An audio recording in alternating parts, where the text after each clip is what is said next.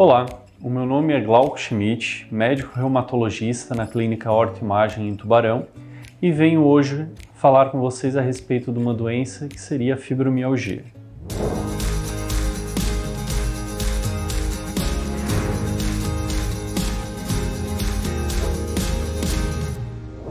A fibromialgia é a segunda doença reumatológica mais frequente na prática do cotidiano.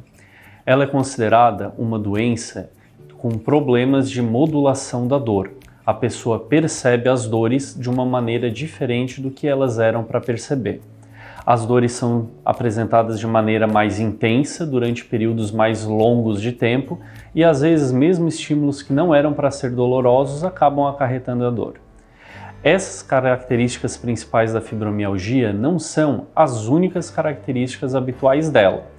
É muito comum existirem algumas outras doenças que se associam com essa síndrome, como o intestino irritado, a bexiga irritada, a enxaqueca e os transtornos de humor, como ansiedade, depressão ou mesmo alguns outros transtornos um pouco menos frequentes. Por isso é muito importante ter essa avaliação conjunta. O diagnóstico da fibromialgia até hoje ainda é clínico. Não existe nenhum exame complementar que venha a auxiliar efetivamente nesse diagnóstico. Entretanto, existem critérios que os reumatologistas seguem que foram desenvolvidos em 1990 e atualizados em 2010 e 2016, que permitem fazer tanto o diagnóstico quanto avaliar a gravidade dos sintomas. Apesar da característica principal da fibromialgia ser a dor, ela é uma doença que não responde muito bem ao uso de analgésicos e anti-inflamatórios, como habitualmente as pessoas esperam.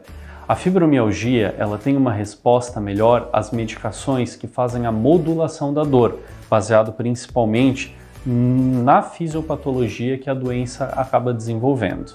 Além disso, é muito importante as medidas comportamentais, como atividade física, medidas nutricionais e mesmo a psicoterapia.